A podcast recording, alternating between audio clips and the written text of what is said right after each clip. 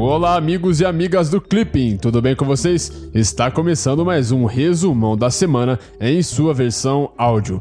Bom, primeiramente eu gostaria de desejar um ótimo 2019 para todos os nossos ouvintes, beleza? E também quero agradecer a todos, pois essa semana completamos um ano do podcast do Clipping, beleza? Então fica aí o meu muito obrigado a todos vocês que nos acompanham toda semana aqui. Então, sem mais delongas, vamos para as principais notícias dos dias 24 a 28 de dezembro de 2018. Estados Unidos. No sábado, a administração dos Estados Unidos foi parcialmente paralisada por falta de acordo sobre orçamento.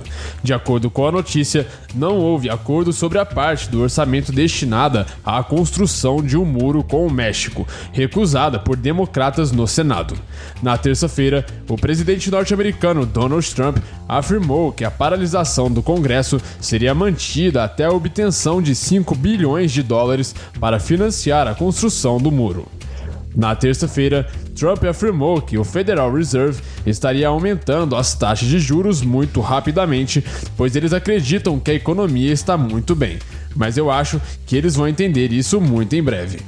Na terça-feira, Trump visitou os soldados norte-americanos em uma base no Iraque. De acordo com a notícia, Trump teria afirmado que não pretende retirar as tropas daquele país, pois a base no Iraque poderia ser usada para agir na Síria. América Latina e Caribe. Na quinta-feira passada, o presidente norte-americano Donald Trump assinou o NIRA Act, uma lei que limita o acesso da Nicarágua a empréstimos de organismos multilaterais e aumenta a pressão sobre o governo nicaragüense.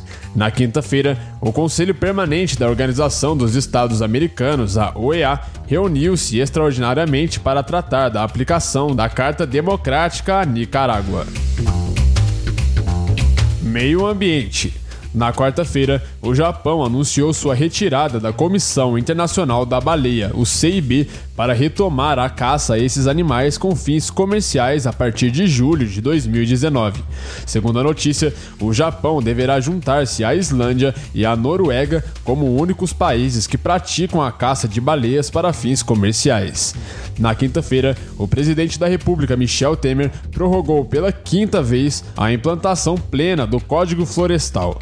De acordo com a notícia, Temer prorrogou por mais um ano o prazo para adesão ao Programa de Regularização Ambiental, o PRA. Oriente Médio. Na segunda-feira, o primeiro-ministro israelense Benjamin Netanyahu anunciou de solução imediata da coalizão de seu governo e a convocação de eleições gerais. De acordo com a notícia, as eleições deverão acontecer em abril de 2019. Ainda na segunda-feira, um atentado suicida e um ataque armado deixaram ao menos 43 mortos em Cabul, no Afeganistão. Segundo a notícia, o ataque ainda não foi reivindicado por nenhum grupo. Coreia do Norte. Na quarta-feira, as duas Coreias realizaram uma cerimônia simbólica para reconectar e para reparar estradas e ferrovias na península.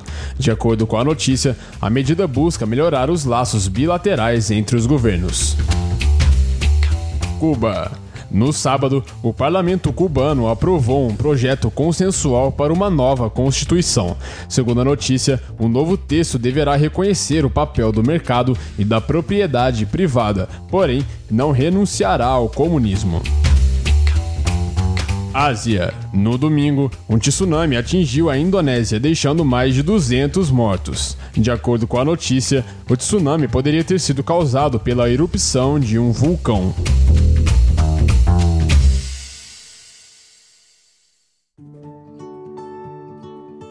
Então é isso aí. Essas foram as atualidades dessa semana. Eu espero que você tenha gostado e que o nosso podcast possa estar te ajudando a estudar. Não se esqueça de deixar o seu feedback aqui na plataforma do Clipping ou então em qualquer outra plataforma que você esteja nos escutando, beleza? É muito importante para continuarmos evoluindo sempre.